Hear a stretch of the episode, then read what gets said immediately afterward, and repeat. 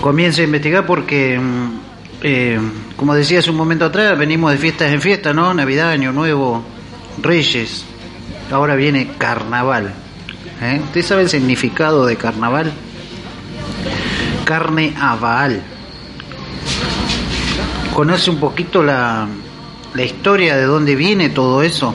¿Mm?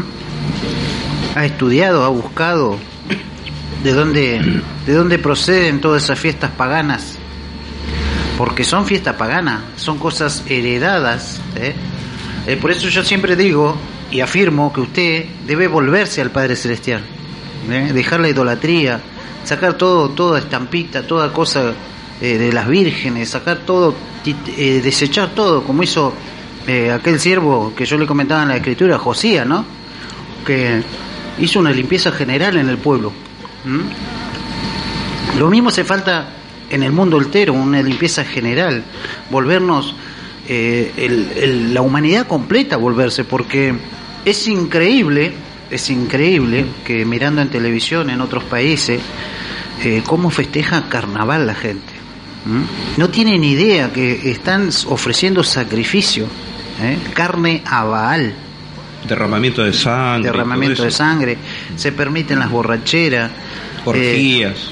En otros países se, se ponen máscaras, tienen orgía ahí, eh, sexo delante de todo el mundo. Total, están con máscara, nadie lo conoce. Nadie los conoce. ¿eh? Vienen, le gustó una mujer, a la mujer le gustó el hombre, ahí nomás, en cualquier lugar tienen sexo. Sí. Eh, es algo eh, aberrante, Desenfrenado. es desenfrenado lo que hace. Pero sus orígenes data de, según lo que hemos estudiado, de 5.000 años atrás. ¿Mm? Porque es, es lindo para investigar, hermano. Yo lo invito a que usted investigue. ¿Mm? Se dicen que es una de las celebraciones más populares del mundo. ¿Mm? Y su origen eh, se trata de una fiesta pagana muy antigua, se, se- se celebra en la época de invierno allá en Europa, relacionada con la cosecha, eh, en la que estaba permitido llevar a cabo toda clase de excesos. Una característica relacionada con el concepto de disfraz que tratemos más adelante, que la antigüedad tiene el carnaval y que sabemos su origen. Los, los orígenes más tempranos de celebración de carnaval se sitúa hace 5.000 años ¿m? Mire usted. por los egipcios. Y antiguamente la raza sumeria, que ya no está, no, no existe esa raza, también la festejaban, antes de los egipcios. ¿Mm? Dice que eh,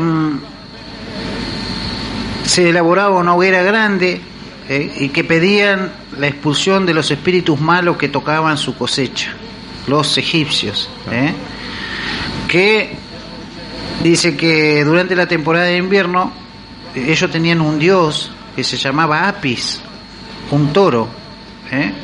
que era el, el toro era eh, la veneración a ese toro era asociado con la fertilidad. Entonces, cuando hacían todo ese tipo de, de rituales de carnaval y todo eso, eh, también tenían sexo. Y también ritos de, de muerte. Sacrificaban a un niño. Habían sacrificios. Después dice que los, griegos adoptaron esta costumbre y lo hicieron eh, para el dios Baco, el dios del vino.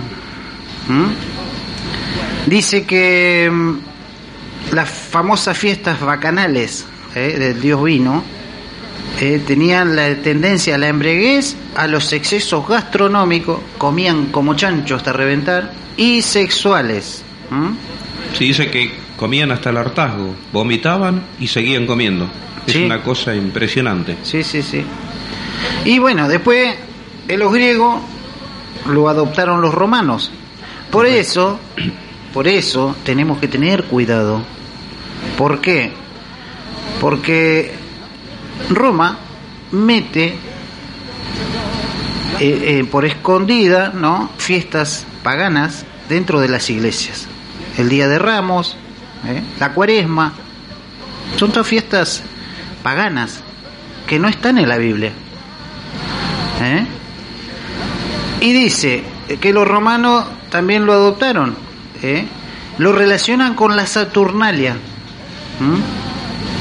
El banquete de invierno al que deriva la Navidad. E incluso la Supercalia relacionado con San Valentín. El día de los enamorados. ¿Vio el otro día? Oh, la gente andaba comprando regalitos loca en el centro para darle a la novia, para darle al novio. Los restaurantes no daban abasto. Sí, sí. Un movimiento Eh, ese los día. que- restaurantes, la gente invitaba a comer a... No, te voy a llevar a comer, mi amor, por el Día de los Enamorados, que pin, que pan. Claro. Eh, y nosotros venimos hablando ya hace varios días, hace varias semanas venimos hablando de esto, de estos temas, de la idolatría. Exactamente. sí. ¿eh? Que tiene de, que estar de relacionado- salirse de esas cosas. Porque usted puede, si usted está enamorado de su novia, de su esposa, todo, puede invitarla cualquier día a comer. No específicamente elegir un día. Claro. ¿Por qué? Porque está, usted mismo está llamando a esos dioses, a esas cosas, ¿eh? Eh, a las huestes de Satanás, a todo su ejército, lo está invitando a comer a- en su casa. Lo está honrando. Eh, está honrando a todo eso, a eso, esas personas que no, no tienen nombre, ¿no? A todos esos espíritus malignos. Claro. ¿Mm? Correcto, sí, sí. Dice que también dice que se disfrazan ¿m? con máscaras, con vestimentas para ocultar su identidad, ¿eh? con el objetivo de prevar- preservar el anonimato. ¿eh? Dice que cuando ante la realización de estos actos es posible que incluso a los propios esclavos se les permitiera participar en ello y por ello estos serían, si cabe, lo más interesados en ocultar su verdadera ima- imagen. Hay muchas cosas, dice, eh, Carnaval, de nuevo, hay referencias contradictorias. Una de las más antiguas e interesantes, aunque no es la hipótesis más extendida, es que procede de la palabra carne a Baal, es decir, sacrificio al dios Moloch Baal, de origen cananita, ¿eh? que fue adorado por los fenicios, los cartagineses y los sirios. ¿eh? Pero para explicarle el significado de la palabra de los historiadores toman como más probable ¿eh?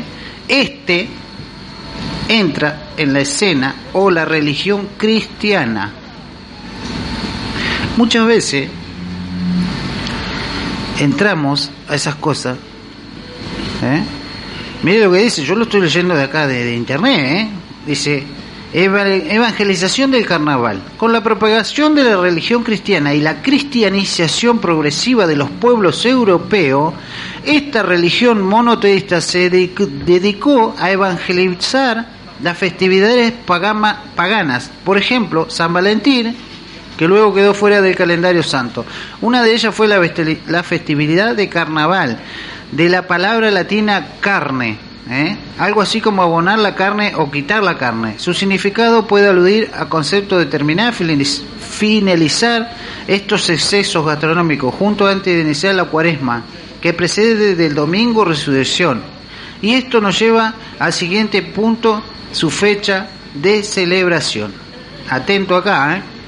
El cristianismo adaptó esta antigüedad, esta antigua festividad pagana de disfrute y exceso en su propio calendario y la convirtió en la celebración que se llevaba a cabo los tres días previos a la cuaresma, en periodo de penitencia y ayuno cristiano, es decir, 40 días antes del domingo de Ramos, el fin de la cuaresma, 40 días y una semana antes del domingo de resurrección. A día de hoy, la concesión de carnaval que sobrevive en el resultado de milenios de evolución de una antigua traducción, tradición humana cuya fecha, como hemos visto, depende de la festividad cristiana, no obstante suele ser una fiesta laica, concebida como una actividad recreativa y en muchos países está totalmente arraigada como uno de sus atractivos turísticos principales. ¿Mm? ¿Qué pasa en Corrientes? ¿Qué pasa en Entre Ríos? ¿Mm? Claro, en Brasil. En Brasil, los corsódromos llenos, gente que viaja a los Paraguay, carnavales. Paraguay, ¿Eh? Bolivia. ¿Por qué? Porque conozco eh, amigos argentinos que han ido al Brasil. Y dicen, no, dice, te podés agarrar unos pedos ahí, nadie te dice nada. Te levantás una brasileña, te vas con ella, ni al otro día ni, ni, nos conocemos, nada, buen día, buenas tardes y seguimos viaje. ¿eh? Pero también la cantidad de gente que muere en esos carnavales. La participación, de solo hecho de ir a participar a esos lugares, ¿eh? ya entramos en... Ya entra en la idolatría, ya está llamando a esos entes, ¿eh? toda esa cosa que anda en el aire, como dijo Saulo, no tenemos lucha contra carne ni sangre, sino contra huestes y potestades. ¿eh? Tenemos esas huestes, esas potestades que descienden, eh, se fortalecen, porque la gente misma le está rindiendo culto. Claro, Por eso, hermana, hermano, si, usted sabe de esto, no deje ir a su hijo a esa fiesta. No la deje ir. Eh, entreténgala en otra cosa. Eh, págale un asado, llévela a comer, llévela al centro, llévela, llévela a cualquier lado para que se olvide de esa fiesta. ¿Eh? Porque son ritos satánicos. ¿Mm? Muchas veces la gente no sabe de estas cosas, no, no se interioriza. ¿Por, por qué? Porque yo, porque yo aliento siempre a leer, ¿eh? a estudiar. Porque siempre le digo, estudie hermano, aprenda hermano, estudie, estudie, no deje de estudiar. Léase la escritura, entérese de la historia, entérese de las cosas. ¿Por qué? Porque detrás de todo esto está la ciencia oculta, están las cosas ocultas, están los sacrificios, ¿eh? que hoy en día todavía existen los sacrificios. Porque usted no me puede decir esos niños que se pierden en el mundo entero dónde van, dónde están, por qué se perdió ese niño, por qué no se lo encuentra. Hay una niña que se perdió hace como 10, 15 años en Ushuaia. Claro, sí, ¿Eh? sí. Nunca más la encontraron en un pueblito que es un pañuelo. ¿Eh? Ushuaia es un pueblo muy pequeño. ¿Cómo se puede perder una niña ahí? ¿Dónde fue a parar? Hay que preguntarse por qué fue creado Missing Children, por ejemplo. Eh, Missing Children, que es una organización de, de Estados Unidos, que justamente mm, tiene que ver con, con niños que se pierden, con personas que se pierden. Y bueno, todo eso tiene un fin. Todo eso tiene un fin. Eh, gente que hemos investigado, que hemos indagado, sabemos que eh, esos cuerpos, esos órganos, eh, toda esa sangre de esos cuerpos, de esos hombres, de esas niñas, este, van a un lugar, van a un lugar que se llama, por ejemplo, eh, organizaciones como, por ejemplo, la ONU, como la OEA, la OTAN, este, la CIA, todos esos lugares, ¿no es cierto? que son grandes este, traficantes de órganos y traficantes de cuerpos y traficantes de, de blancas, de trata de blancas, eh, Obviamente que hay una, una gran mafia detrás de todo eso, hay una gran mafia, eh, que es internacional la mafia, que usted hablaba de esta chiquita, esta niñita que desapareció allí en Ushuaia, creo que fue, ¿no? En Ushuaia, allá en el sur. Eh, también está, eh, hay una niña que desapareció en que los papás eran ingleses, eh, una niña hermosísima que es muy famosa, no recuerdo el nombre en este momento, y tantos y cientos de personas, eh, cientos y cientos y miles y miles y por qué no millones de personas que a diario este, desaparecen, niños y niñas, eh, mujeres, adolescentes, jóvenes, adultos que desaparecen. Obviamente que todo eso hay detrás Mm, eh, que lo que generan, generan terror, generan terror en, las, en sus víctimas cuando los presentan en, sacrificio y ese terror, eh, estos seres, eh, porque no tenemos lucha contra carne y sangre, usted bien dijo, claro, entonces estos seres, nuestros enemigos, ¿cómo se, o los enemigos de la luz o los enemigos de, del Padre Celestial, cómo se alimentan? Se alimentan a través de nuestras emociones, hermano Sergio, de nuestras emociones, de nuestros miedos, de nuestras tristezas, de nuestras frustraciones, de mm, querer lograr, eh, de estar tantos años frustrados, ¿no es cierto? Usted fíjese, me llama muchísimo la atención, hermano Sergio. Hay un profeta en la cual el Padre Celestial le pide que no llore, que no se lamente, cuando le dijo que eh, le iba a quitar su esposa la, mm, eh, el deleite de sus ojos. Ahora te voy a quitar el deleite de tus ojos y te voy a pedir que no llores. ¿Por qué le, pidió el Padre Celestial que no llore? Porque el profeta iba iba a alargar, iba a emitir una onda de tristeza, de amargura, y obviamente que el Padre Celestial no quería que esa tristeza del profeta, que esa amargura, que ese llanto alimentara a los adversarios, alimentara a los enemigos de la humanidad. No tenemos lucha contra carne y sangre, está escrito en la palabra. Eso sí. ¿Sabe que usted cuando está triste o está enojado, eh, el enemigo actúa a través de usted porque tiene el poder? No, tienen que olvidarse que este mundo está regido bajo las huestes de Hasatán. Y nosotros estamos a prueba acá. ¿Eh? O sos de sal o sos de azúcar. O sos agua salada o agua dulce. Tenés la opción, tenés la, libre, la libertad de acción. ¿Eh? Entonces por eso, antes de airarse, ¿qué dice la palabra? No airéis para que no caigas en pecado. Dice que no te airé, que debes contar hasta 10, sobre todas las cosas, en tu pena, en tu, en tu dolor, en tus enojos. ¿Por qué? Porque la escritura misma te aconseja que vos no pases por esos periodos porque estás alimentando ¿eh? a todas las huéspedes porque ellos se alimentan de nuestra ira, de nuestro enojo. Entonces vos tenés que procurar estar alegre, estar bien, contento. ¿eh? Cuando dice que el verdadero adorador, cuando realmente recibe las cosas del Padre Celestial, anda alegre, anda contento, ¿eh? porque no le interesa nada. Eh, todo, todo lo puedo en Yeshua que me fortalece, dice la palabra. ¿eh? Y, no, y es verdad, cuando nosotros aprendamos realmente a vivir como el Padre lo quiere, ¿por qué, ¿Él por qué nos hizo? ¿Por qué nos mandó a esta tierra? para que seamos felices, para que, disfrutemos ¿eh? de las cosas terrenales. No para que nos enfoquemos en vivir trabajando, ¿eh? en creer que vamos a llegar a una meta. ¿Eh? en querer, en afanarnos a hacernos ricos, por ejemplo. Y no importando la necesidad de tu vecino, no importando la necesidad de tu vecina, no importando nada, solamente trepar vos a la cima, ¿eh? como hizo este que hizo la Torre de Babel, no le importaba nada.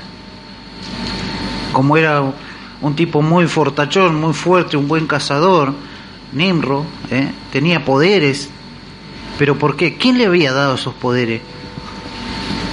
No olviden que antes estaban, estaban las, las huestes y, en carne, en carne estaban aquí en la tierra y le habían enseñado cosas a las mujeres, le habían enseñado el tema de los aretes, qué sé yo, de la adivinación, le, le habían enseñado el tema de los astros. ¿eh? De ahí, ya, ya viene de ahí el tema de este de carnaval. Porque le enseñaron todo lo malo al ser humano. Dice allí que en los tiempos de Noé, de Noaj, ¿eh? hubo una enseñanza maléfica, que los que descendieron a la tierra, dice que los ángeles estos eh, desterrados por Yahweh, eh, le enseñaron cosas malas a la gente, no le enseñaron cosas buenas.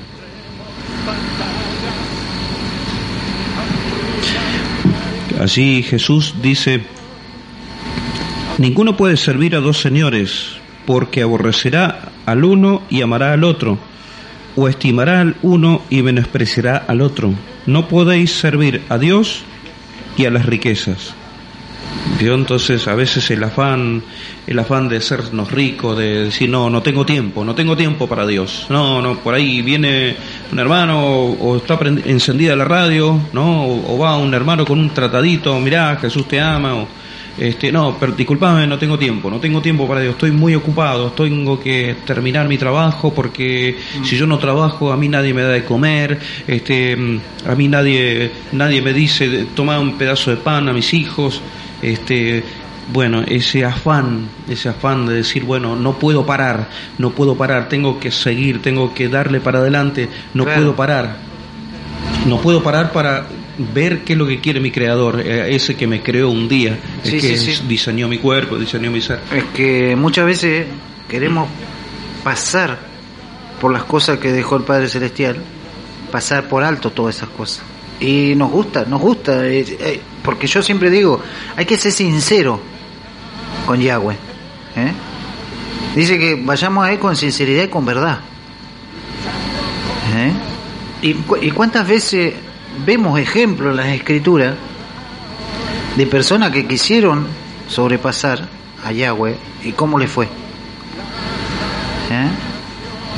¿Qué, yo diría, ¿qué pasaría si hoy, hoy llega el Mesías? ¿Estaremos a cuenta? ¿Estaremos bien con él? No, pero... Y ayuda, yo, yo hice la voluntad de tu padre, sí, yo guardé la fiesta, yo me preparé bien, yo estuve bien, yo eh, guardé el Shabbat, anduve de acuerdo a tu palabra, y, pero vos festejabas carnaval. Eh, vos no podés mezclar eh, la canilla. Viste que dice que de una canilla no puede salir agua dulce o salada. O sos negro o sos blanco. Entonces, es necesario no ser partícipe de esas cosas. Porque estamos abriendo la puerta al infierno, estamos abriendo la puerta a que esos, esos depredadores que están arriba de los cielos eh, se lleguen a tu casa y anieden en tu casa. Y no tomamos en cuenta lo que, es, lo que hay detrás de las cosas oscuras. ¿Eh? Volviendo al tema, lo que hablaba mi hermano, de, de, la- de los entes políticos que hay. ¿eh? las Naciones Unidas, los masones, los Illuminati. ¿Usted ha investigado quiénes son esos grupos? ¿Por qué la escritura habla que viene una, una bestia que tiene unos colmillos re grandes que trillará la tierra? ¿Usted no puso, no puso nunca atención que son los mismos seres humanos que están dominados, los que dominan el mundo están dominados por todas esas gentes ¿eh? de, de que dominan, dominan a la gente, la, la marean, porque eh, Satanás es re astuto, más astuto que no, ¿sabes? Es tan inteligente como Yahweh. Hay una, una cita bíblica por allí que dice que eh, el creador, no, el sembrador trabajó durante seis días la tierra, la preparó todo, y el séptimo día cuando él se fue a descansar vino el, el maligno y sembró la cizaña. ¿Eh? Búsquela la cita bíblica, yo no recuerdo dónde está, pero sé, sé que dice así. ¿Eh? Que el sembrador trabajó durante seis días la tierra, el séptimo día cuando se fue a descansar, vino el maligno y sembró la cizaña. ¿Eh? Entonces, hoy por hoy, hablando de esta fiesta de carnaval, sus orígenes, de dónde se remonta, a qué asemeja. Vio que está plagado de dioses, el dios Moloch, el dios Baal, el dios no sé qué otro dios, eh, el dios Hapi. ¿eh? Según cada país le ponía Sus eh, dioses. sus dioses. ¿eh? ¿Y usted cree que a Yahweh le agrada todo eso? ¿Mm? No, no le agrada. ¿Usted cree que guardamos nosotros las, las fiestas de Yahweh como Él ordena? Usted me dice, no, pero esas fiestas son para los judíos. No, lea bien, mi hermano. Lea bien. Yahweh dice, estas son mis fiestas sagradas. Háganlas. ¿Eh? Y empiece a buscar de Yahweh, empiece a buscar, a guardarle fiesta, a guardarle Shabbat. ¿Por qué? Porque yo estoy seguro que hoy por hoy está esta fiesta que están haciendo por todos lados. Allá en mi barrio, a tres cuadras, en el barrio de Don Bosco, ayer, antes de ayer creo que comenzaron y se escucha hasta las 12, la 1 de la mañana. Me pasaba por ahí un olor a marihuana bárbaro. Otra que fiesta Una unción bárbara. Sí, una unción bárbara, ¿viste? Pero bueno, eh, hay esa gente hay que apartarla y no dejar que nuestros hijos se contaminen de esas cosas, no, no incentivar a nuestros hijos. Usted sabe que el padre cuando elige a, a las personas eh, le produce rechazo a esas fiestas. ¿Eh? Pero hay gente que está eh, con una dificultad muy grande, no sabe dónde está cree en Yahshua, cree en Yahweh, pero no sabe bien si seguir a Yahweh y a Yahshua ¿eh? no sabe dónde está. ¿Por qué? Porque nunca se lo preguntó esa persona. Por eso es el momento de estos tiempos de preguntarnos a nosotros mismos. ¿A qué voy a la iglesia? ¿A calentar el asiento? ¿A qué voy a la iglesia? ¿Tengo esos deseos grandes de ir a la iglesia o soy un hipócrita más? Porque muchas veces pasa que no nos preguntamos a nosotros mismos el por qué estamos acá, el por qué, a dónde vamos, qué, qué esperanza tenemos. ¿eh?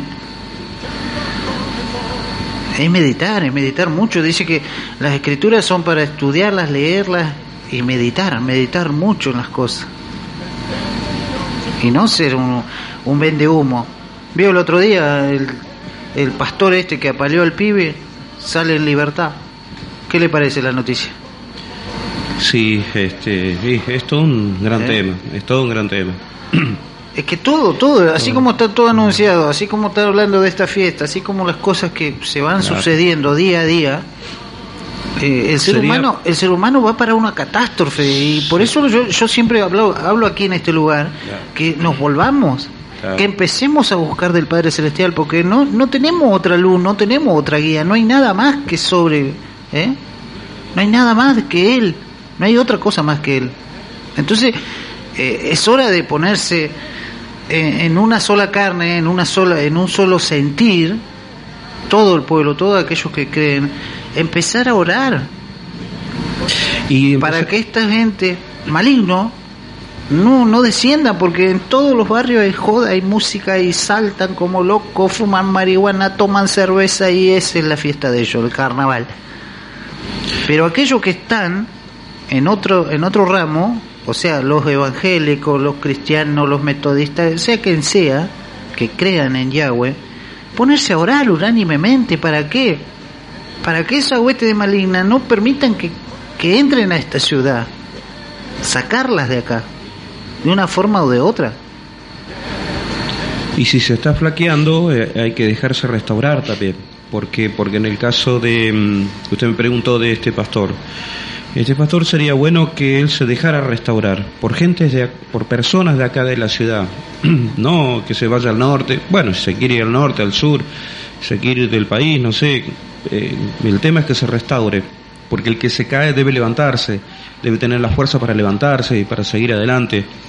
Usted hablaba, el que eh, todos somos hipócritas, y bueno, no quedarnos ahí, soy un hipócrita, no, agarrar, reconocer y, y- y levantarse y, y clamar y pedir, Padre, ayúdame a no ser más hipócrita. Sí, sí. Hipócrita significa actor, entonces estoy actuando, estoy acá, estoy en la iglesia, levanto las manos porque todos los levantan, digo gloria a Dios, aleluya, amén, y cuántos dicen en aleluya, cuántos dicen gloria a Dios, pero realmente lo estoy haciendo porque soy un hipócrita, porque estoy, porque soy un actor, o realmente, y si soy un actor, me tengo que restaurar y tengo Amén. que tengo que darle la posibilidad a mi hermano, vamos a suponer a usted, mi hermano Sergio, bueno, hermano Sergio, hermano, porque para eso estamos los que los que dicen estar firme, ¿no? Eh, deben estar para restaurar también, hermano, no para condenar, sino para restaurar al que ha caído.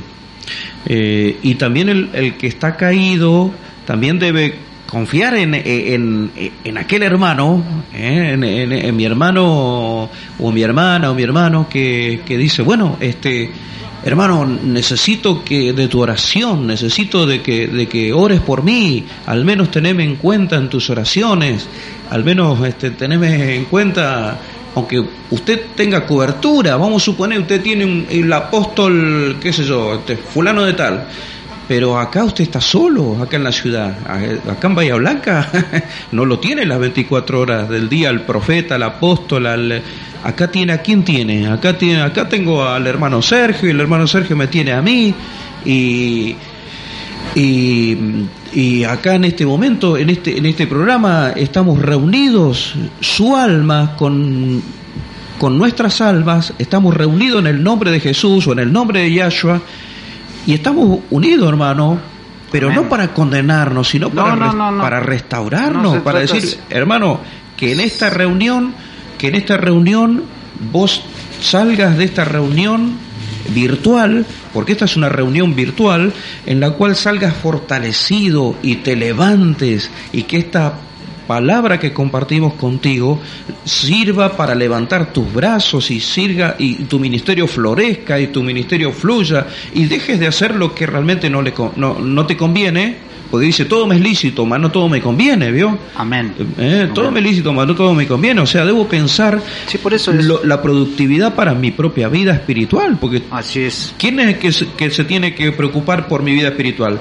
Soy yo. La salvación es individual. Claro, soy yo. Entonces, yo, yo me tengo que juntar con gente que me, me incentiva la palabra. Si yo me junto con gente que me incentiva la palabra, que me conecta la palabra, que realmente escucho este programa y cada vez que escucho este programa me da ganas de estudiar la palabra, me da ganas de, de volverme a Dios, me da ganas de ser más sincero con Dios. A veces uno tiene que tener, eh, abrir su corazón al Padre y decir, bueno, Padre, realmente reconozco mis errores, reconozco, tampoco le pido que venga y me lo cuente a mí o se lo cuente el hermano Sergio, sino que esté allí donde está eh, te diga, yo reconozco lo que soy. Es reconocer lo que somos realmente, porque esto tema de, carnaval lo lleva a que hay mucha gente que yo, yo por eso pregunto, ¿dónde estás?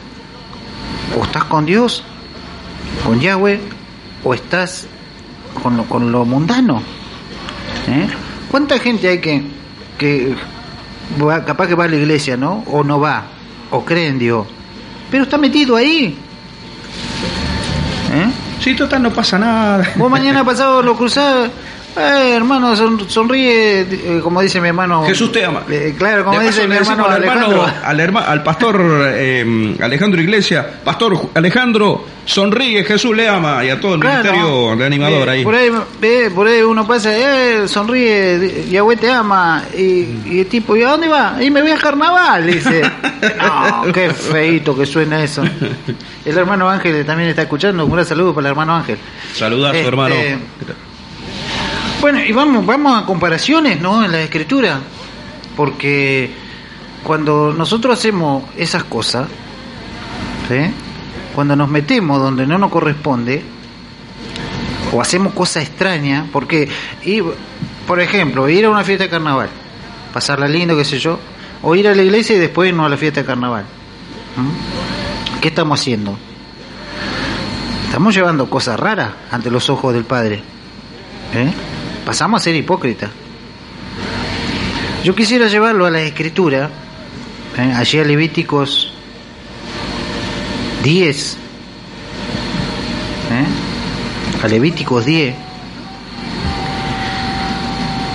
Nadad y Abiú. ¿eh? ¿Qué hicieron ellos? ¿Por, ¿Por, qué le digo yo que cuando venga Yeshua debemos perfeccionarnos cada día más y llegar a la perfección? ¿Eh? para que, el Padre pueda ver en nosotros que nos arrepentimos y que nos volvimos y que somos fieles servidores a Él, que salimos de todo, de todas las cosas malas que hay. ¿Tiene, ¿Tiene el capítulo por ahí? Sí, hermano Sergio, acá lo tenemos. Ahí este, en Levíticos 10. Dice, Nabat y Abiú, hijos de Aarón, em, tomaron cada uno su incensario y pusieron en ellos fuego, sobre el cual eh, pusieron incienso y ofrecieron delante de, del Padre Celestial fuego extraño, que Él nunca les mandó, y salió fuego de delante del Padre, y los quemó y murieron delante de Yahweh. Entonces dijo Moisés a Aarón, esto es lo que habló el Padre diciendo, en los que a mí se acercan me santificaré y en presencia de todo el pueblo seré glorificado. Y Aarón cayó. Y llamó Moisés a Misael y a Elfasán, hijos de Uziel, tío de Aarón, y les dijo, acercaos y sacad a vuestros hermanos delante del santuario fuera del campamento. ¿Vio? ¿Vio que hicieron estos dos? ¿Vio que la escritura siempre nos deja referencia de todas las cosas. Eh, vayamos a carnaval tranquilamente, eh, vayamos, pasémosla bien. Estamos, ¿Sabes qué estamos haciendo? Estamos llevando fuego, fuego extraño a la presencia de Yahweh. Nos estamos mezclando. Que habita en nuestro corazón. ¿Eh? Estamos ensuciando el templo. Claro. Usted, mire qué lindo sería, ¿no? Salir de la iglesia. ¿Y para dónde va? ¿Para carnaval? ¿A dónde vamos con el fuego que salimos? El fuego ese que nos alumbró en, el templo. ¿Dónde vamos con ese fuego espiritual? Ah. Lo estamos llevando a otro lugar extraño. Mancharlo. ¿Eh? Ensuciarlo. Entonces, ¿hay, ¿hay condenación? Claro que hay condenación, hermano, porque estamos mezclando por eso es necesario volvernos, por eso es necesario salir de toda la idolatría, salir de todas las cosas. Por eso es necesario volver a nuestro Creador, pero no fingidamente, porque la Escritura dice que nos, nos matará, nos eliminará si vamos fingidamente. Dice que vayamos con un corazón puro y sincero. ¿Qué le pasó a Coré y a Datán? El número 16, allí también habla lo mismo casi. ¿Eh? Se levantaron contra Moisés. Que vos no sos un buen gobernante, que vos esto, que vos lo otro, que dejanos a nosotros gobernar. ¿Eh? Moisés le dijo, mañana se sabrá a quién elige Yahweh para que siga rigiendo este pueblo. ¿Mm? Claro. ¿Por qué los eliminó? Por revoltoso. ¿Usted cree que Yahweh cuando venga, vio que dice que vendrá con vara de hierro? ¿Usted cree que va a venir con amor el Mesías? Cuando habla allá en el Apocalipsis que ¿cuánto fue la cantidad de muertos? la décima parte de la población murió de, de una sola sentada. ¿Y usted cree que van a morir los santos ahí? No, dice que viene un purgue principal, un llamado a atención. ¿Pero qué me van a caer? Los que festejan carnaval.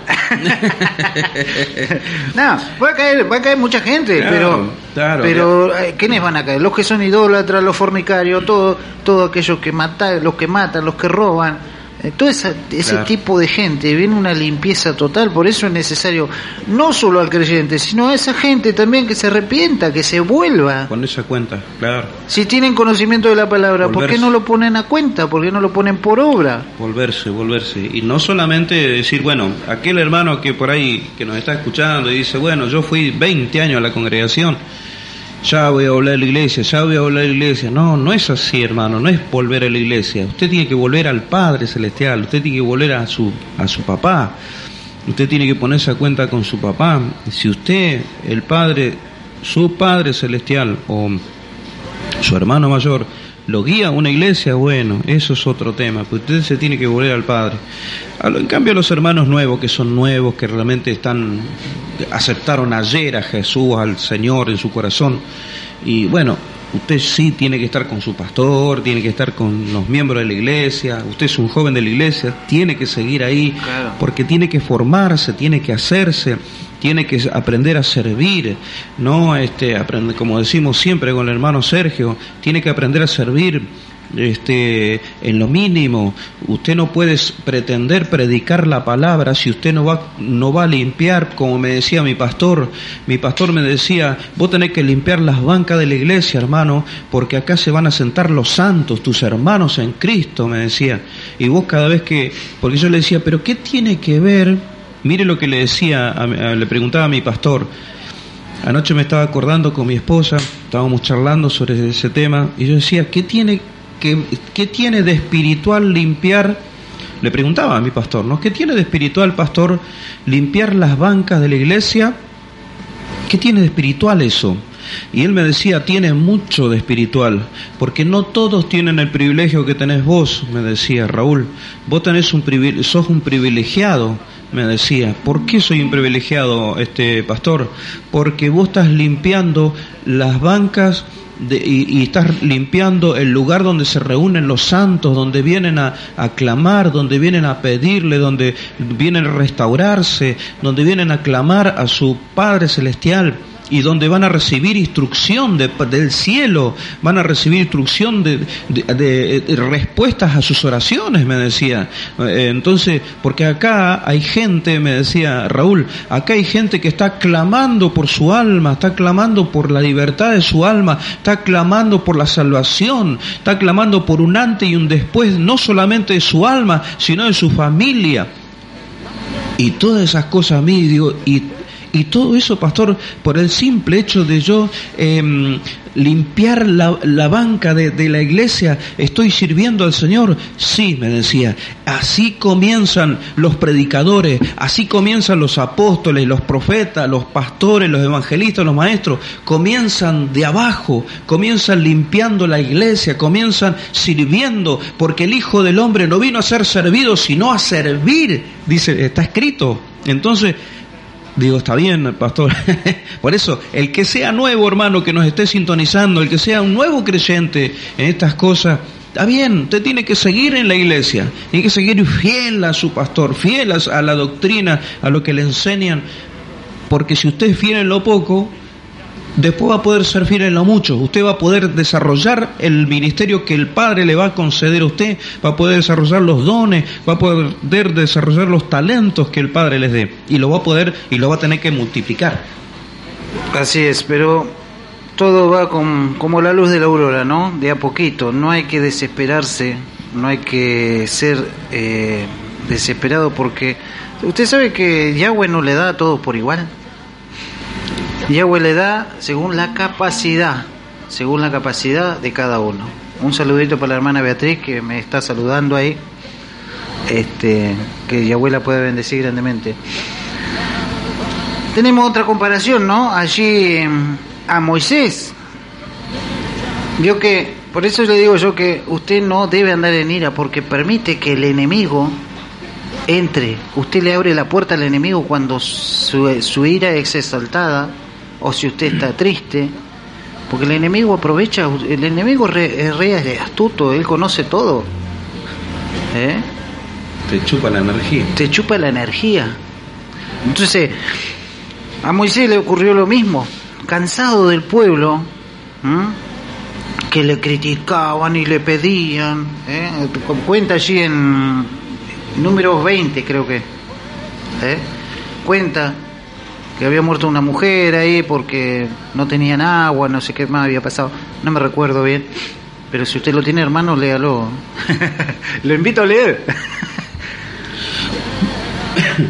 Llegaron los hijos de Israel, número 20. Sí. Llegaron los hijos de Israel, toda la congregación, al desierto de Sim, en el mes primero, y acampó el pueblo en Cades, y allí murió María, y allí fue sepultada y porque eh, no había agua para la congregación, se juntaron contra Moisés y Aarón, y habló el pueblo contra Moisés, diciendo, ojalá hubiéramos muerto cuando pertenecieron, cuando pertenecieron nuestros, perecieron nuestros hermanos delante del Padre. ¿Por qué hiciste venir a la congregación de Yahweh a este desierto para que muramos aquí nosotros y nuestros y nuestras bestias? ¿Y por qué nos has hecho subir de Egipto para traernos a este mal lugar. No es el lugar de, eh, no, es, lugar de cementera, ni de, higuera, de viñas, ni de granadas, ni aún de agua para beber. Y se fueron Moisés y Aarón delante de la congregación a la puerta del tabernáculo de reunión y se postraron delante de sus rostros y la gloria del Padre Celestial apareció sobre ellos y habló Yahweh a Moisés diciendo, toma la vara y reúne la congregación tú y Aarón, tu hermano, y hablad a la peña y a vista de ellos, y ella dará su agua. Y le sacó agua de la peña. ¿Vio? ¿Qué le dijo Yahweh a Aarón y a Moisés? Hablarle a la peña. A la peña. Hablarle. No le dijo golpea con la vara la peña. Pero ¿qué ocurrió ahí? Aarón, Moisés, tenían ira, tenían enojo. Y ese es uno de los castigos por cual no conocieron la tierra prometida. Dese cuenta lo, finito que hila Yahweh. Que mire que no fue nada, que usted diría, ah, pero por ese pecadito no entró. Pero sabe que estaba golpeando al Mesías golpeaba la piedra, le pegó un golpazo a la peña con la vara y salió agua. Pero le dijo que le hablara. ¿eh? Y por eso, por eso quiero relacionarlo con las fiestas paganas que hay. Lo finito que está hilando Yahweh, lo que hilaba antes, hilaba re finito. Y Moisés no pudo conocer la tierra prometida por ese pequeño pecado. Se quedó en el camino. Aarón le pasó lo mismo. ¿Eh? Eh, Miriam, la hermana de Moisés, ¿no le ocurrió lo mismo? ¿Eh? Cuando empezó a blasfemar detrás de Moisés, a querer levantar calumnias a Moisés, a Aarón, ¿qué eso Yahweh la castigó con lepra? Por calumniar, por hablar. ¿Eh? sabiendo ella que a dónde iban, porque ella eran los elegidos, ¿no? Eh, eh, toda, toda esa familia estaba elegida para guiar ese pueblo. Pero también se dejó llevar, como yo digo, por, lo, por los entes, las potestades y todas las cosas que hay en, en el cielo. Se dejó llevar, usurparon su mente. Y por eso empezó a blasfemar contra Aarón, contra Moisés. Se quiso levantar en revuelta. ¿Qué hizo Yahweh? la llenó de lepra. ¿A dónde fue a parar? Al desierto, castigada. Vio que en ese entonces todo lo que tenían lepra a una cueva, pum, lejos de la congregación para que no se contagien. Y allí dice que se arrepintió y, lloró y se postró a Yahweh y abrió su corazón y, Yahweh le perdonó y pudo regresar otra vez a la, aldea, al pueblo. ¿Mm? Hay muchas cosas escrituralmente que nos llevan a comparar, ¿no?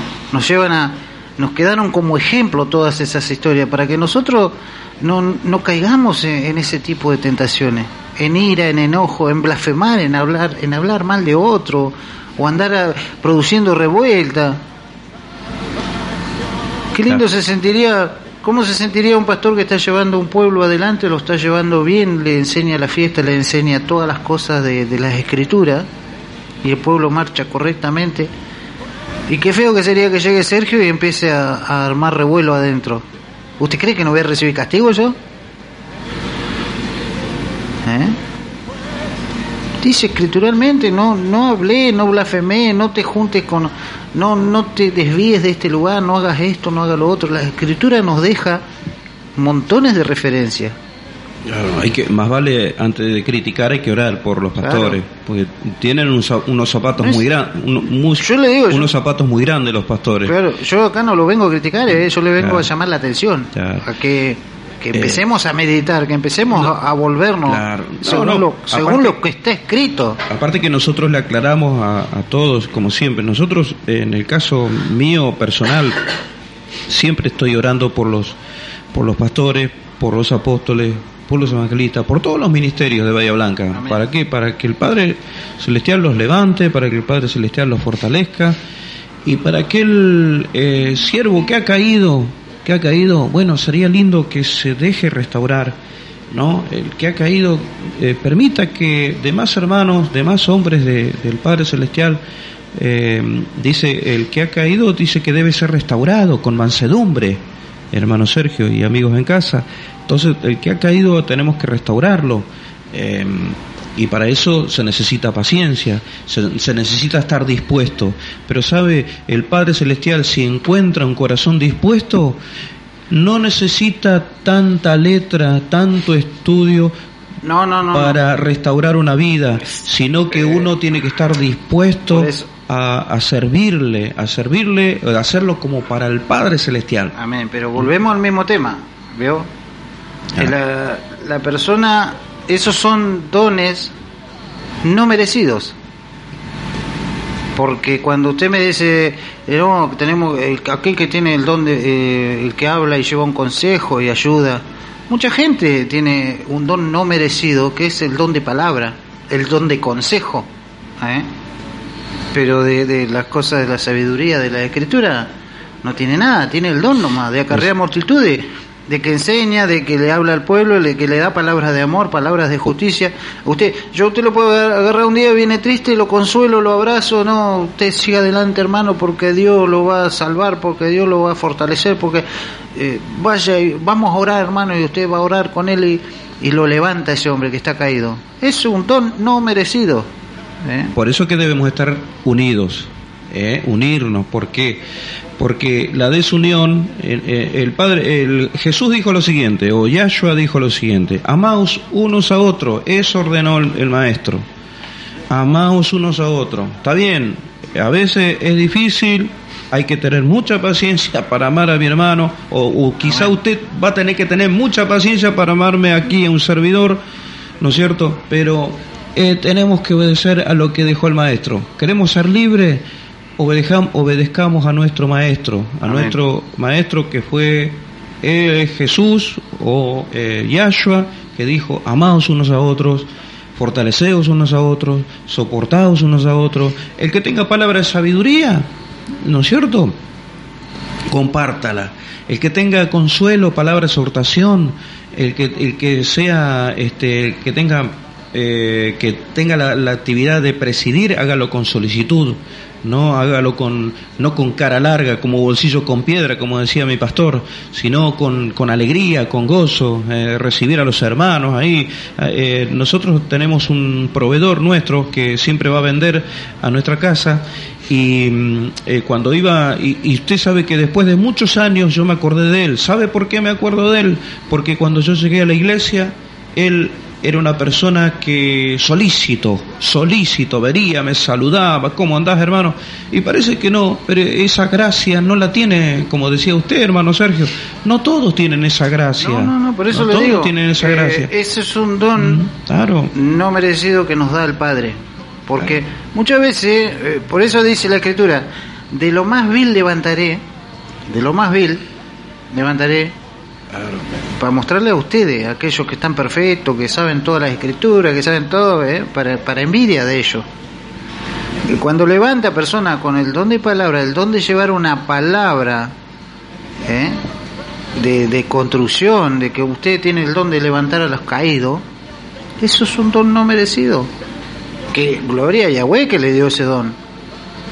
Pero ese don va de la mano con saber esto la palabra. Todo, exactamente. ¿Eh? Porque el don no merecido que recibimos lo acrecentamos, lo engrandecemos estudiando la palabra. Porque si no quedamos ahí nomás. ¿Eh? Exactamente. Lo mismo que el que tiene el don de servicio. El que tiene el don de servicio este sirve, hermano, sirve. Usted lo invita a su trabajo y lo primero que hace, hermano, le puso unos mates ¿eh? en lo mínimo, pero te, te está sirviendo el hermano. Hay personas que, que no tienen ese, ese don, ¿no? Y que, han y que han pretendido predicar la palabra de Dios, hermano. hermano Sergio, tengo un testimonio que no voy a dar nombre. Yo tengo un testimonio que usted iba a visitarlo a la casa y ni siquiera le, le ¿Sabe lo que le decía? Eh, ahí tenés la pava, se bate unos mates, hermano, se, se bate unos mates. Y yo iba de visita. ¿Me entiende? Entonces, si en lo poquito no somos fieles, o si en lo poquito no somos fieles, y sabe qué, y la señora de este hombre me decía, dice, yo no entiendo a, a, este muchacho, dice, eh, yo cuando van a visitarme a mi casa, yo me desvivo, dice. Muchas veces cuando no, no tengo para compartir, le pido mil disculpas. Uh, tomamos un tecito, no tengo hierba, pero tomamos un té. Y dice, y yo trato, dice, de, de, que, de servirle a la persona que me viene a visitar y de, porque lo hago como para el Señor, me decía esta mujer, ¿vio? Amén. entonces, entonces muchas veces en las pequeñas cosas, eh, el llamado es a servir, a servir a, nuestro hermano, a servir a nuestra hermana. Y a reflexionar de, de, no mezclarse, de no mezclarse con este tipo de cosas. Exactamente. ¿Qué le pasó a Salomón, por ejemplo? ¿Eh? Otro ejemplo. Otro ejemplo más, ¿no? Si leemos allí en Salomón, en Salomón, en Primera de Reyes, lo buscamos. Primera de Reyes 11, que dice, vamos a leer 11, desde el 3 en adelante, 11, 3 en adelante. Aquí habla de la vida de Salomón. Y tuvo 700 mujeres reinas y 300 concubinas, y sus mujeres desviaron su corazón. Y cuando Salomón era ya viejo, sus mujeres inclinaron su corazón tras dioses ajenos, y su corazón no era perfecto con Yahweh su Dios, como el corazón de su padre David. Porque Salomón siguió a Astoret, diosa de los Sidonios, a Milcón, ídolo abominable de los amonitas, e hizo Salomón lo malo ante los ojos de Yahweh, y no siguió cumplidamente a Yahweh como David su padre. Entonces edificó Salomón un lugar alto a Quemos, ídolo abominable de Moab, en el monte que está enfrente de Jerusalén, y a Moloch, ídolo abominable de los hijos de Amón. Así hizo para todas sus mujeres extranjeras, las cuales quemaban incienso y ofrecían sacrificios a sus dioses. ¿Qué tal? Lo desviaron ¿no? ¿Eh? La- la- las mujeres. Lo- Pero a a eso es lo que voy yo. Ah. ¿Mm? ¿Por qué permitís que ya sea los, los hombres, las mujeres que permiten que las gentes de Satanás entren a tu vida? ¿Por qué permitís que venga la mujer que sabés que está, está haciendo mal, sus mujeres, ¿no? Acá estaba viendo, porque, la- porque es tema de discusión, ¿no? ¿Por qué él permitió que sabiendo todas las cosas que Yahweh le había dado, ¿eh? ¿por qué permitió que su mujer, las mujeres de él lo desvíen cuando él sabía cuál era el camino recto? Es que a veces eh, la, visión de la persona eh, se- es como la cáscara de cebolla, ¿vio? Viene una, una mujer, papito, te amo mucho, mi amor, Salomón querido, ¿por qué no me, por qué no me mm, edificas un templito para el dios Moloch? No pasa nada, no pasa nada.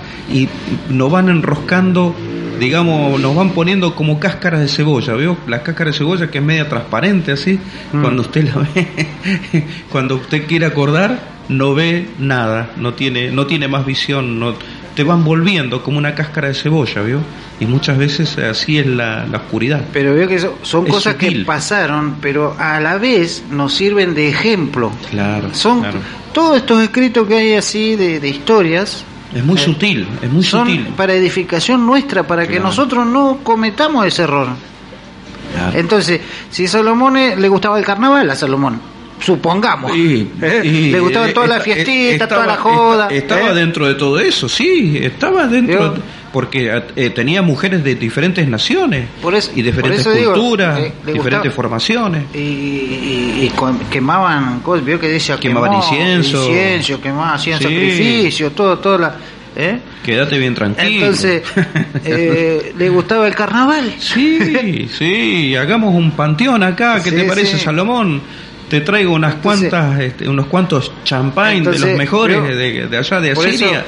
oye, el lema es eh, cómo volvernos al Padre Celestial. Hoy es el lema ese, cómo volvernos al Padre. Entonces debemos empezar a leer la Escritura y sacar lo- lo- las historias, los ejemplos, todas las cosas que quedaron ahí, todas las cosas esas que quedaron ahí, Claro. volverlas y, y- y llevarlas al Padre Celestial. y Claro. Decir, Padre, yo no quiero hacer esto, yo no me quiero desviar para allá ni para acá, yo quiero cumplir eh, con tu palabra debidamente. Claro. Entonces, si la conocemos la palabra, pongámosla por obra. Es lo principal. Es- Poner por obra la palabra. La palabra. ¿Mm? Exactamente. Sí, sí, sí, sí. Porque si no, no. Siempre vamos a quedar.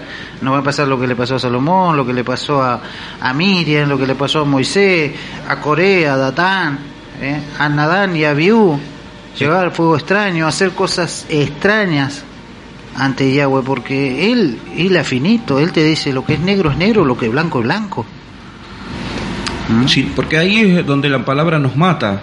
Porque vio que te dice. pega un hachazo bárbaro, la te deja... Vio te- que dice, la letra mata, mas el espíritu vivifica. Vio que dice, Claro. cuando mata la letra, cuando uno sabe y no lo hace. Ese es el gran tema. Ese es un grave problema. Ese es el gran tema. Cuando uno sabe y no lo hace, uno tiene que empezar a clamar ahí.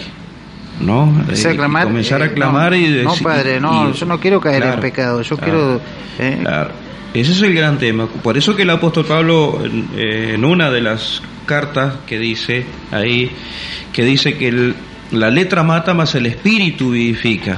Claro, el espíritu vivifica, claro, porque uno va con sinceridad y uno dice, Padre, realmente eh, sabe al hermano que siempre yo lo escucho y que él siempre dice, Padre, ayúdame, y que, y que entiendo que lo dice de corazón, es el, el hermano Alejandro Iglesias, él, él le ruega al Padre que tenga misericordia. Y eso es bueno, hermano, eso es bueno, que tenga misericordia el Padre de nosotros. ¿Por qué? Porque el saber mucho y no practicarlo, eso te hace crecer la cabeza mucho. ¿Vio? Entonces, eh, el practicarlo sería la parte de las, las piernas, caminar, porque uno tiene que caminar, caminar con, eh, conforme a la palabra. Cuando crece los brazos, cuando uno comienza a, a dar, a dar, cuando uno está más apresto para dar que para recibir, ¿vio? Un verdadero siervo, lo que hablábamos el otro día. Uno, ¿Eh? que, aquel que dice, quiero servir, pastor, ¿en qué puedo, qué tengo que hacer, pastor? ¿Eh? ¿O qué tengo que hacer, apóstol? ¿O qué tengo que hacer, profeta, eh, evangelista? ¿Qué tengo que hacer? Entonces uno crece en los brazos, en la parte de las manos, todo lo que tiene que ver. Y entonces la parte, y se acuerda que el otro día hablábamos de la columna vertebral. Cuando uno crece en la parte de la columna vertebral es cuando uno sabe para quiénes está dirigida la palabra. ¿no? Que hablábamos de la casa de Israel y la casa de Judá, para las dos casas. Y ahí crecemos en la columna vertebral. ¿Vio? Así es. Porque si no crecemos deforme, si yo soy puro conocimiento, puro conocimiento, pero no tengo amor, no te sirve. No me sirve. Es como símbolo que resuena. Claro, si yo tengo conocimiento y no vivo la palabra, que tiene que ver con los pies y con la pierna, con las piernas, no crecen mis piernas y no crecen mis brazos, entonces crezco deforme. Y ahí estamos recibiendo la revelación de cómo uno hay hay gente que no que están orando, Padre, quiero crecer espiritualmente, Padre, quiero crecer espiritualmente, Padre, ayúdame a crecer, ayúdame a crecer. ¿Y de qué manera vamos a ayudar? Eh, ¿De qué manera acá en este programa el Padre te está revelando cómo vas a crecer? Vas a crecer sirviendo, dando, ¿no es cierto? ¿En qué lo puedo ayudar, hermano Sergio? ¿En qué lo puedo, en qué lo puedo servir? O en qué, aún a mi esposa, ¿no? ¿En qué te puedo ayudar? ¿En qué te, ayudo a pelar las papas? ¿Te ayudo esto? ¿Te, te, lavo los platos? ¿Vio? Uno tiene que crecer en los brazos. eh, la misma palabra es la que va transformando, dice que transforma el alma y el espíritu. Espada de doble filo que penetra hasta partir el alma. La misma palabra es la que nos lleva a poner como ejemplo las cosas que son buenas y nos deja cosas que nos sirven a nosotros para no cometer esos errores que cometieron nuestros antepasados. Nos va, nos va edificando porque nos, nos está mostrando, es como eh, un claro ejemplo, ¿no?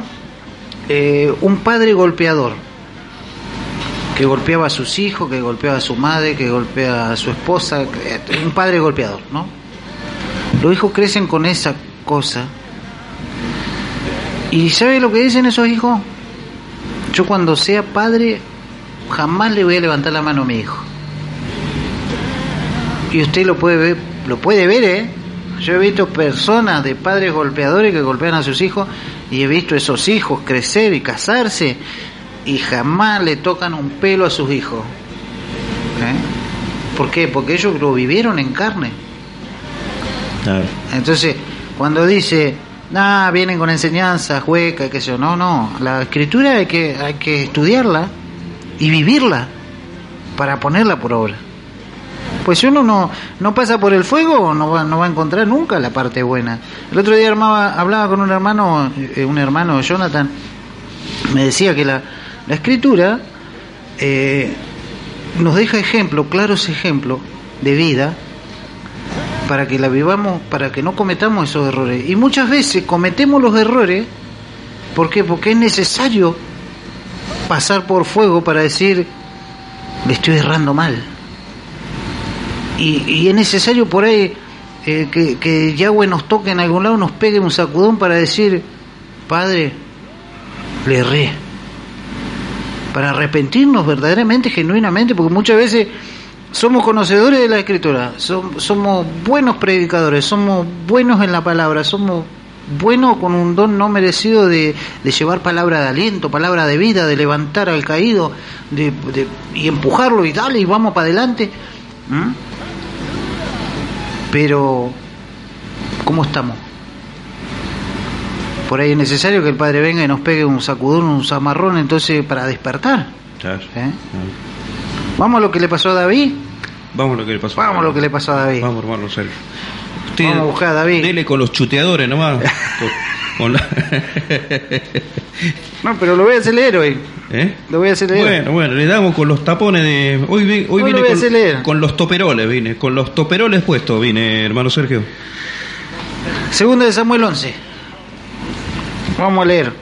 Vaya, lea, mi hermano. Yo lo dejo ahí, que lea y lo termine completo. Voy a hablar con.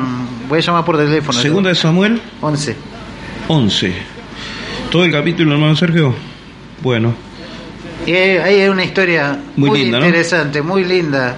¿Qué tal? Que es para que nosotros reflexionemos, ¿no? Que eh, tenemos que sacar mucho. Nosotros somos como la lija, como la lija gruesa, ¿vio?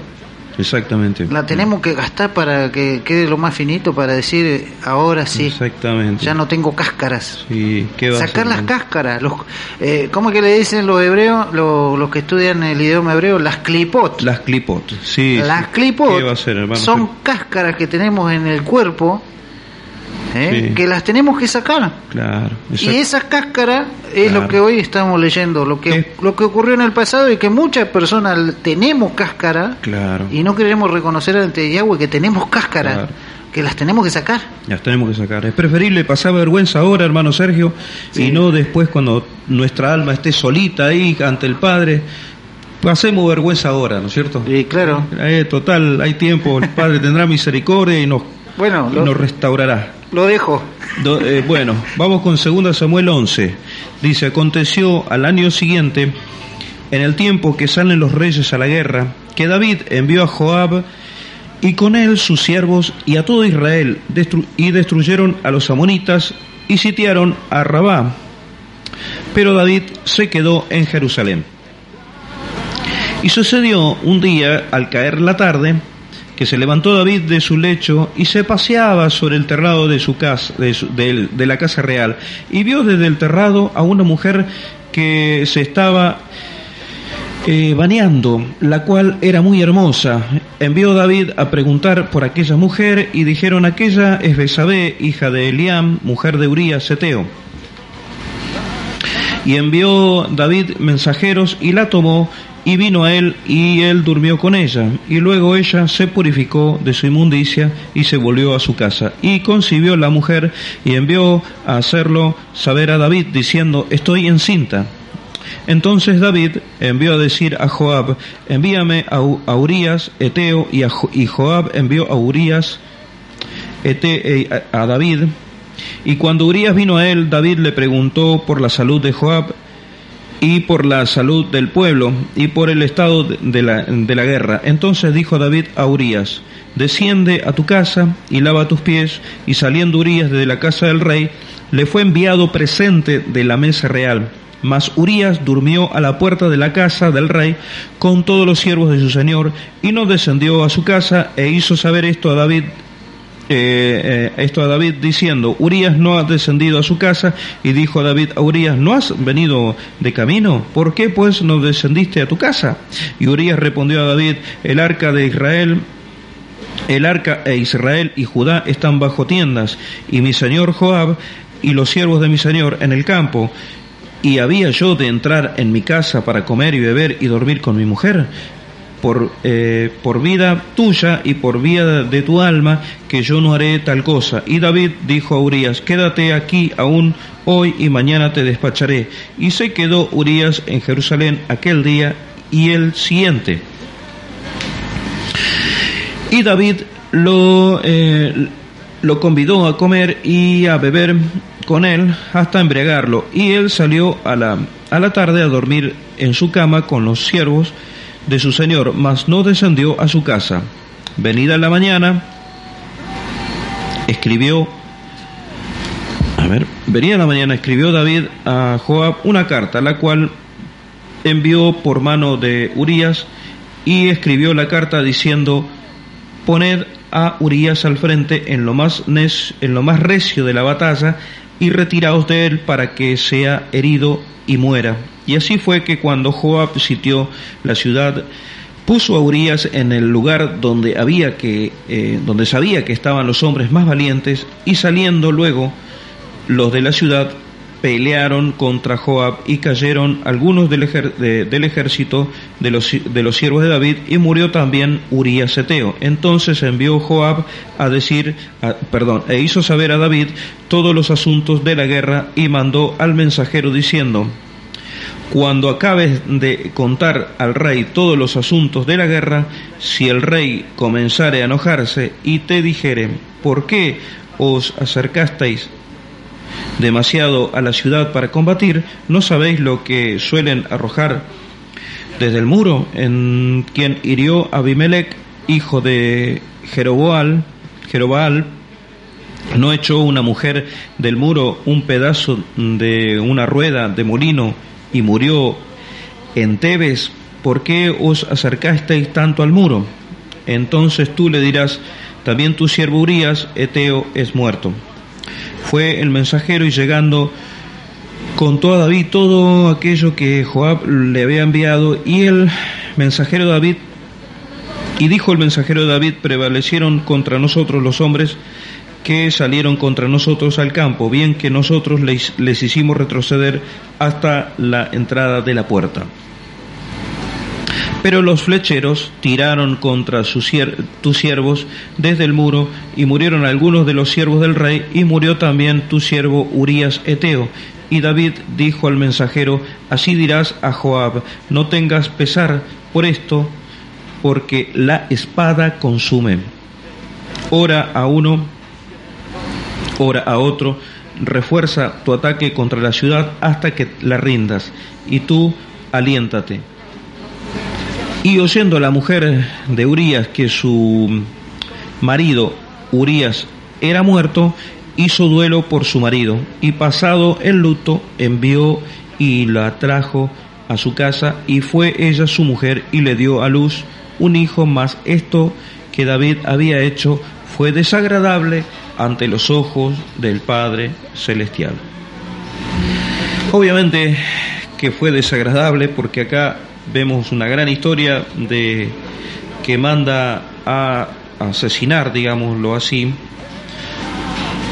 Primero eh, se acuesta con la mujer de, su siervo, eh, eh Urias, y luego, al quedarse encinta, al dejarla embarazada, obviamente prepara un plan el rey primero le, lo hace venir de la batalla, anda a dormir con tu, anda a tu casa, anda tranquilo, para que todo quede ahí por debajo de cuerda, ¿no? Eh, bueno, seguro que Urias, este, este, ahí, este, anduvo, pero Urias no, no fue a su casa, entonces buscó el plan B, el plan B era, bueno, mandémoslo a la, a la guerra, mandémonos a la batalla, a la primera línea, y así este, sabiendo eh, Mandelona lo más recio de, las, de, la, de la batalla, total allí se termina, muerto el perro, eh, como se dice vulgarmente, se murió la rabia, y esta es la historia que hemos leído, estimado.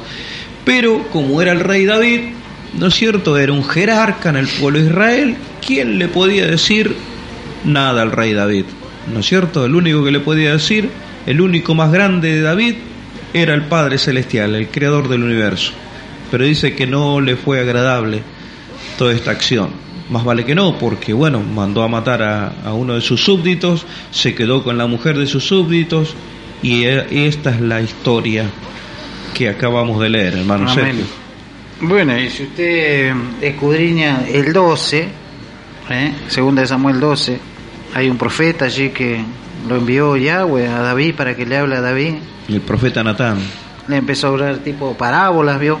Y sí, sí. había un hombre rico, que esto, que lo otro. Atento a los profetas que le gustan ahí ser directos ahí. Hasta que por ahí se enojó y le dijo, le dijo que sos un fornicario, que sos esto, que sos lo otro, y que tu hijo morirá y, y de cierto, de cierto murió el hijo con el que tenía con esa mujer para que Claro. no hubiera descendencia porque era un hijo de pecado. Y sí, sí, sí, ¿eh? claro. Y, y volviendo ¿no? al tema de, de las fiestas, estas que son todas fiestas De- eh, de paganas. carnaval y todo eso. ¿Cómo? Eh, Usted imagínese nosotros eh, hablando del Evangelio y más tarde nos pasamos a una fiesta de esa y, y le damos rosca nomás hasta la una, a las dos de la mañana, ¿eh? Claro, claro. Y vamos a procrear hijos. ¿Qué, qué castigo podemos recibir? Y muy bien no nos puede ir, hermano Sergio. ¿Eh? Muy bien no nos va a ir. ¿Tendremos castigo nosotros o tendrá castigo nuestra descendencia como le pasó a... ¿eh? Am- ambas. Podemos, podemos recibir cualquier tipo de castigo. ¿Por qué? Porque en el caso de Salomón, no hizo lo recto ante los ojos de Yahweh. David se le fue el ojo por la carne, ¿eh? Claro. porque la deseó a la mujer, todo hizo Claro. lo imposible. Le hizo matar al esposo Claro. para quedarse con la mujer. Engendró, le engendró hijo. Ese hijo murió. Dice escrituralmente que murió. ¿Mm? Claro, sí, sí, fue. Y así hay cada, cada historia en las escrituras que nos, nos conllevan con la época que estamos pasando, ¿eh? con, con la idolatría que vemos día a día, con el paganismo que está inser- insertado en la sociedad, está, está como encrustado, ¿no? El, todo lo que es las fiestas paganas, todo lo que es paganismo está metido en la sociedad. Y no solo a nivel sociedad, a nivel de, Mundial. de, de- de evangélicos. Que También. aquí en la Argentina hay, ha habido depuración en estos últimos años, much- ha habido mucha depuración. ¿eh? Porque yo antes veía. ¿Depuración en qué sentido, hermano Sergio? eh, de la idolatría. Ajá, ajá. Habían iglesias antes que armaban el arbolito, ¿se acuerda? El arbolito de Navidad, sí, sí, sí. Y ha habido una gran depuración. sí. Ahora no lo hacen, ¿no? Claro, no, no, pero han empezado a sacar cosas. Claro. Pero en otros países, no.